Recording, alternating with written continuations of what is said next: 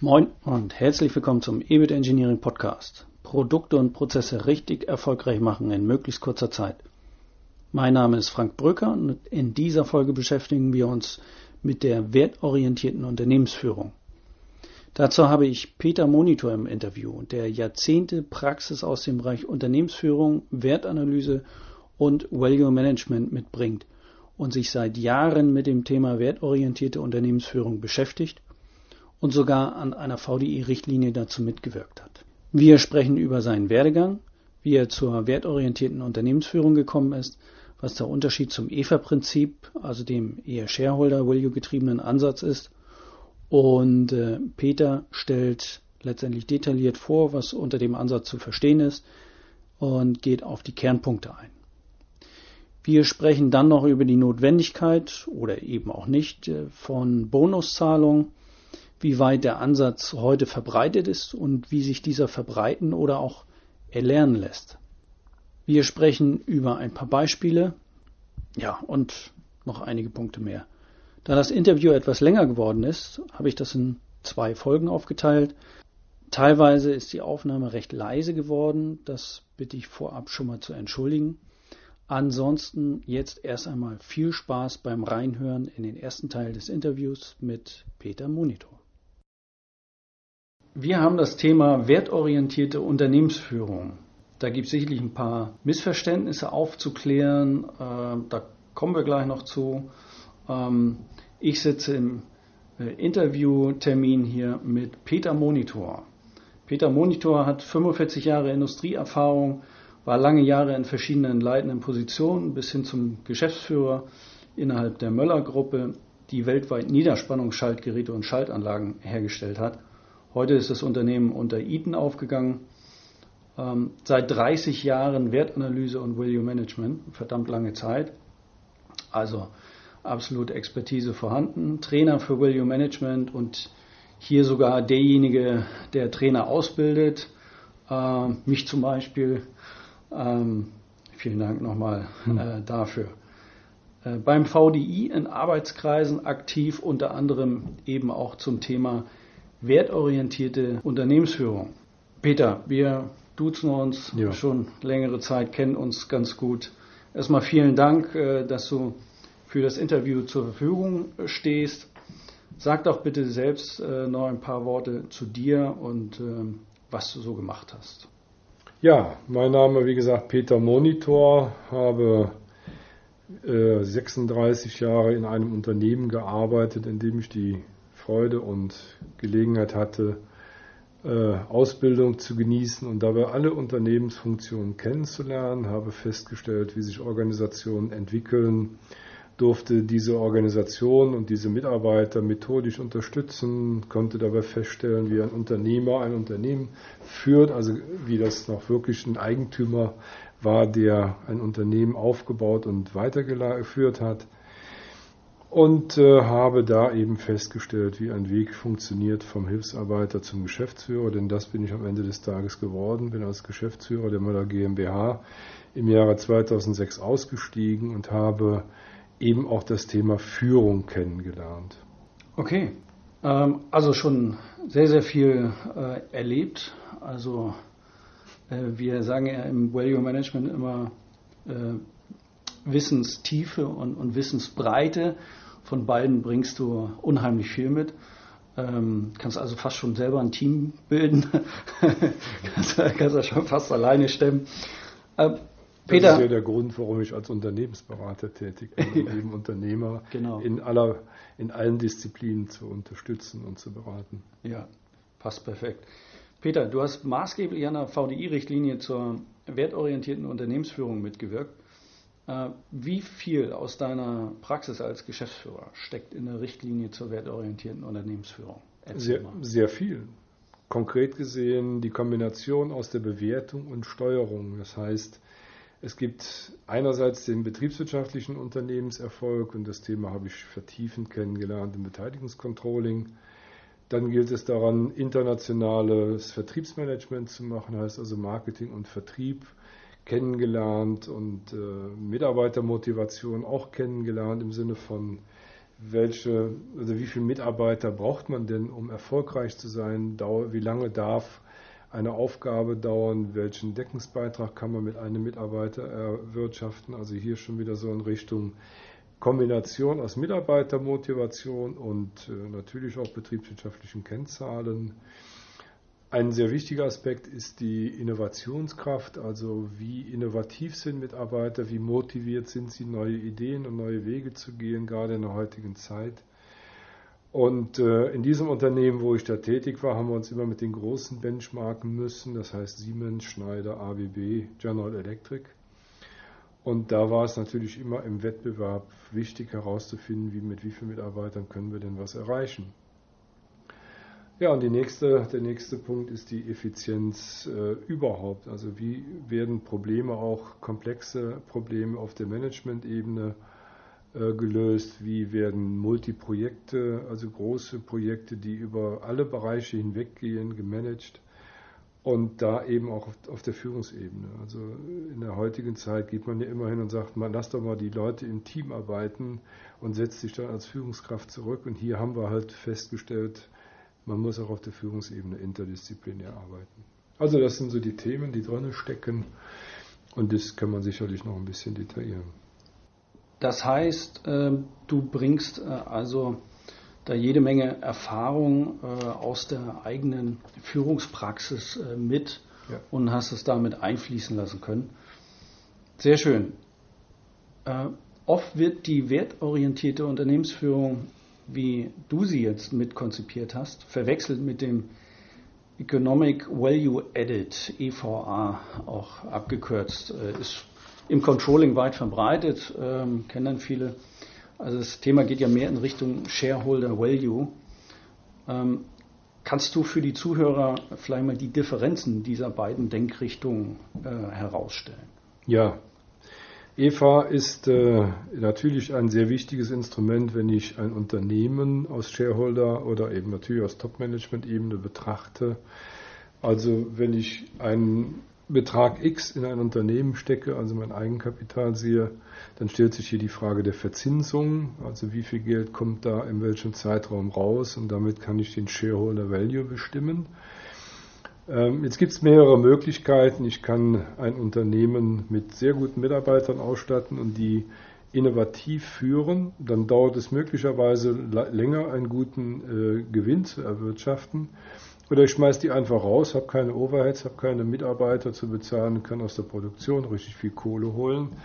Und die Frage ist halt, was ist hier der richtige Weg? Also die Verzinsung des Eigenkapitals ist wichtig, aber nicht einzig, sondern dazu gehören ja einerseits die Mitarbeiter, die Produkte entwickeln und bereitstellen, und auf der anderen Seite gehört der Kunde, der diese Produkte kauft. Denn letztlich ist der Kunde der Geldgeber. So, das heißt also, ich muss äh, die wertorientierte Unternehmensführung auf eine breitere Basis stellen. Und hier kommen folgende Punkte. Also natürlich ist die betriebswirtschaftliche Entwicklung ein sehr wichtiger Punkt und den kann ich messen. Alles, was ich messen kann, wird auch publiziert. Also was ich nicht mehr messen kann, das ist immer schwierig. Aber genau das, was ich nicht messen kann, gehört auch dazu. Heißt, ich muss Führungskultur aufbauen. Ich muss auch in der Führung interdisziplinär führen äh, auf Top-Level-Ebene. Ich muss von einem Gegeneinander in der Führungsebene zu einem Miteinander kommen. Und äh, hiermit muss ich natürlich auch äh, mir überlegen, wie ich die Bonis der Führungskräfte gestalte. Denn wenn ich hier einem, einer Führungskraft einen Boni gebe dafür, dass er meinetwegen die Produktion super aufbaut, dabei aber vergisst, dass da Produkte herauskommen, die verkaufbar sind, dann hat der zwar einen super Boni, aber der Vertriebsmitarbeiter kriegt keinen Boni, weil er kriegt die Produkte nicht verkauft. Ich muss es gesamtheitlich sehen. Ein Unternehmen wenn ich mir so vorstelle, ein Einzelunternehmer, ich bin Einzelunternehmer, heißt, ich muss mir Gedanken machen über Marketing, Vertrieb, Produktentwicklung, Controlling, Financing. Solange ich das bin, habe ich alle Funktionen im Kopf und das ist Value Management. Wenn ich das aber aufteile, entstehen super Konzentrationen in Fachbereichen, aber auch super Egoismen. Und die gilt es abzuschaffen. Also das ist die Philosophie hinter dem äh, wertorientierten Unternehmensführung und damit muss ich eben hingehen und Mitarbeitermotivation erzeugen. Ich muss also auf die Mitarbeiter, auf die Führungskräfte, auf die Produkte, auf die Märkte und auf die Finanzen achten. Und diese Dinge vereint das die wertorientierte Unternehmensführung. Möglicherweise erwartet man hier jetzt einen, äh, ich sage jetzt mal Algorithmus, dass man sagt, aha, ich bewerte diese fünf Teilbereiche mit Zahlen von 1 bis 10 und habe dann mein Messinstrument, aber leider ist jedes Unternehmen halt ein Unikum und es muss immer für jedes Unternehmen separat gestrickt werden. Aber da kommen wir sicher gleich auch nochmal drauf. Mhm. Was mir, wenn, wenn du das so schilderst, durch den Kopf geht, ist ähm, natürlich, dass es sicherlich unglaublich schwierig ist, äh, diese Egoismen vor allen Dingen auch ähm, nein, wegzukriegen wäre zu viel mhm. gesagt, aber zumindest so weit zu reduzieren, äh, dass es ein anderes Miteinander wird. Das äh, ist ja auch so ein bisschen der Ansatz der agilen Aspekte und ähm, kommen sicherlich auf die Kernpunkte gleich nochmal äh, zu sprechen. Äh, vielleicht auch meine Frage da an der Stelle noch ein bisschen äh, zurückgestellt, aber das, das ist sicherlich ein ganz, ganz äh, spannender Bereich, wie das funktionieren kann. Ne? Ähm, kommen wir nochmal zum Kern der wertorientierten Unternehmensführung. Was macht das Vorgehen aus, äh, aus deiner Sicht? Was sind die Kernpunkte hierbei? Also Kernpunkte fangen wir mal, äh, ich versuche es jetzt mal einfach darzustellen. Also einerseits ist natürlich die internationale Positionierung und das Wachstum des Unternehmens ein wichtiger Punkt. Ähm, ich muss immer dafür sorgen, dass ein Unternehmen mit den Märkten oder wenn ich gut bin, besser als ein Markt wächst. Das heißt, ich muss die Märkte kennen. Einfach nur zu sagen, wir sind Exportweltmeister, ist mir an der Stelle zu wenig, weil heute geht es in Land X, morgen in Land Y und ich muss die Länder screenen und im Auge halten. Also muss ich ein Instrument schaffen, um meine internationale Positionierung äh, des Unternehmens im Auge zu halten. Also das wäre ein Eckpunkt. Dann äh, muss ich eine Produktergebnisrechnung haben. Das heißt, ich muss alle meine Produkte und nicht nur die Kernprodukte, sondern alle im Auge behalten. Glaub mir, ich komme manchmal in Unternehmen, da wird, wenn man in der zweiten äh, Reihe man äh, tiefer gräbt, werden Produkte ausgegraben, die sind schon 20, 30 Jahre alt. Die kosten richtig viel Geld, die bringen Theoretisch bringen sie nur Profit, aber leider stimmt das nicht. Man hat keine Idee, wie es weitergeht. Und wenn man dann in eine Mitbewerberanalyse äh, hineinschaut, stellt man fest, internationale Mitbewerber haben schon Alternativprodukte und morgen oder übermorgen wird das überhaupt nicht mehr verkauft und wird einen Umsatzrückgang erleben. Haben manche Unternehmen nicht im Blick, nicht auf dem Radar. Also internationale Fokussierung und das ganzheitlich. Mhm. Produktmanagement ist dann natürlich der nächste Punkt ein gutes Produktmanagement, das gemeinsam mit dem Unternehmer oder den Führungskräften dafür sorgt, dass ein vernünftiger Produkteinlauf, Produktentwicklung, Produktauslauf stattfindet, die Aktualität und Adaption von Produktmarktstrategien äh, sicherstellt und eben dafür sorgt, dass gute Businesspläne eben nicht nur erstellt werden, damit die Banken zufrieden sind, sondern als Führungsinstrument gelten. Leider nicht überall anzutreffen. Ja, dann kommt das ganze Thema Wertetreiber. Natürlich bin ich ein Wertetreibermodell, äh, muss, ich, muss ich haben. Das heißt also, was sind die Treiber in meinem Unternehmen? Permanent muss man die screenen. Heute ist es vielleicht der Produktbereich A, morgen der Produktbereich B. Was bringt mich im Markt nach vorne? Wie verändert sich gerade in der jetzigen Zeit der Markt? Also was passiert mit äh, Industrie 4.0 und mit meinem Unternehmen? Was hat das damit zu tun? Oder was passiert mit dem Thema Digitalisierung? Was hat das mit mir zu tun? Und kann ich da mit reinspringen in neue Gelegenheiten oder wo habe ich schon gute äh, Aktivitäten, die mir im Moment Geld bringen? Also eine transparente betriebswirtschaftliche Führung des Unternehmens, die das Wertetreibermodell, und da sind wir wieder bei EVA, mit unterstützen. Nutzung effektiver Führungsmodelle da glaube ich, ist, äh, ist es schwierig noch, also sagen wir, es ist noch schwieriger, hier Kennzahlen zu haben, weil äh, wie will, will man beurteilen, dass jetzt die Führungskräfte gemeinsam im Unternehmen an einem Strang ziehen, auch wenn man immer hört, dass die das tun, Thema Egoismen. Äh, eine Führungskraft kann ich nicht äh, an einer kurzen Leine führen, die muss Freiraum haben, damit sie gestaltet. Auf der anderen Seite, einer, der sowas macht, ist natürlich auch einer, der eine starke Vorstellung hat von dem, was er zu tun hat. Dann lässt sich nicht so sehr reinreden und führen schon mal gar nicht. Mhm. Das ist jetzt mal eine Unterstellung. Und was, er, was man hier auf der Führungsebene schafft, ist, äh, und das kommt Gott sei Dank wieder, auch eine interdisziplinäre Mannschaft, die also zusammen das Unternehmensziel verfolgt und nicht nur ihr eigenes Ziel. Das führt zu anderen Entlohnungsmodellen. Ein Hilfsmittel ist die Balance Scorecard, die aber auch dann wirklich auch interdisziplinär bezahlt, also Bonus ableiten und damit eben auch dafür sorgt, dass Unternehmensziele, die man gemeinsam vereinbart, auch erreichen. Und das eben nicht der eine Bereich hat es geschafft und der andere nicht, also kriegt der eine den Boni und der andere keinen, sondern nur wenn die Ziele gesamtheitlich erreicht wurden, kriegen auch alle einen Boni. Also andere Führungsmodelle. Ja, ich habe jetzt erst neulich äh, wieder gelesen, ich glaube, das war Trivago, mhm. mittlerweile ein Riesenunternehmen, ja. oder zumindest mit einer sehr, sehr hohen Bewertung, ähm, wo äh, der CEO da jetzt auch äh, nochmal klargestellt, also bei mir gibt es keine Bonis oder ja, dergleichen, genau. äh, das äh, wird anders geregelt. Ähm, das ist sicherlich auch so ein Punkt, um von mhm. diesen Egoismen wegzukommen, mehr ja. hin zum Wir. Mhm. Zumindest in dem Maße, wie es erforderlich ist. Äh, kann man natürlich auch nicht sozialistisch äh, mhm. alles gleich machen. Mhm.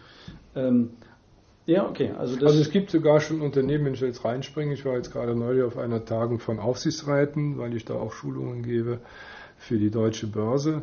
Und da gibt es im Moment eine Diskussion auf Aufsichtsratsebene, die dann sagen, wir geben gar keine Bonis mehr, mhm. weil das ist das Gehaltsbestandteil. Die kriegen Gehalt und den kriegen sie zu 100 Prozent, wenn sie 100 Prozent geleistet haben.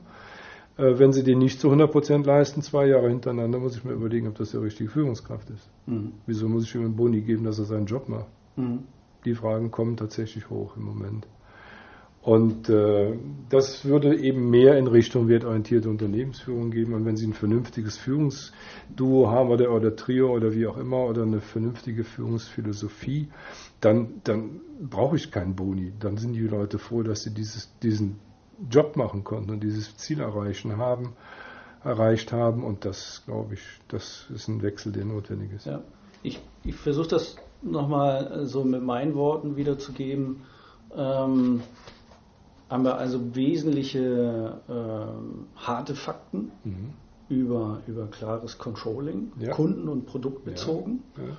Und darüber hinaus aber, um das Ganze wirklich rund zu bekommen, wirklich ein interdisziplinärer mhm, Stil, genau. der da wichtig ist, um den Effekt zu haben. Also die gesamte Führungsmannschaft erreicht das Ziel, nicht ein Einzelner. Und damit kriegt auch nur das, die gesamte Führungsmannschaft im Grunde genommen die Anerkennung.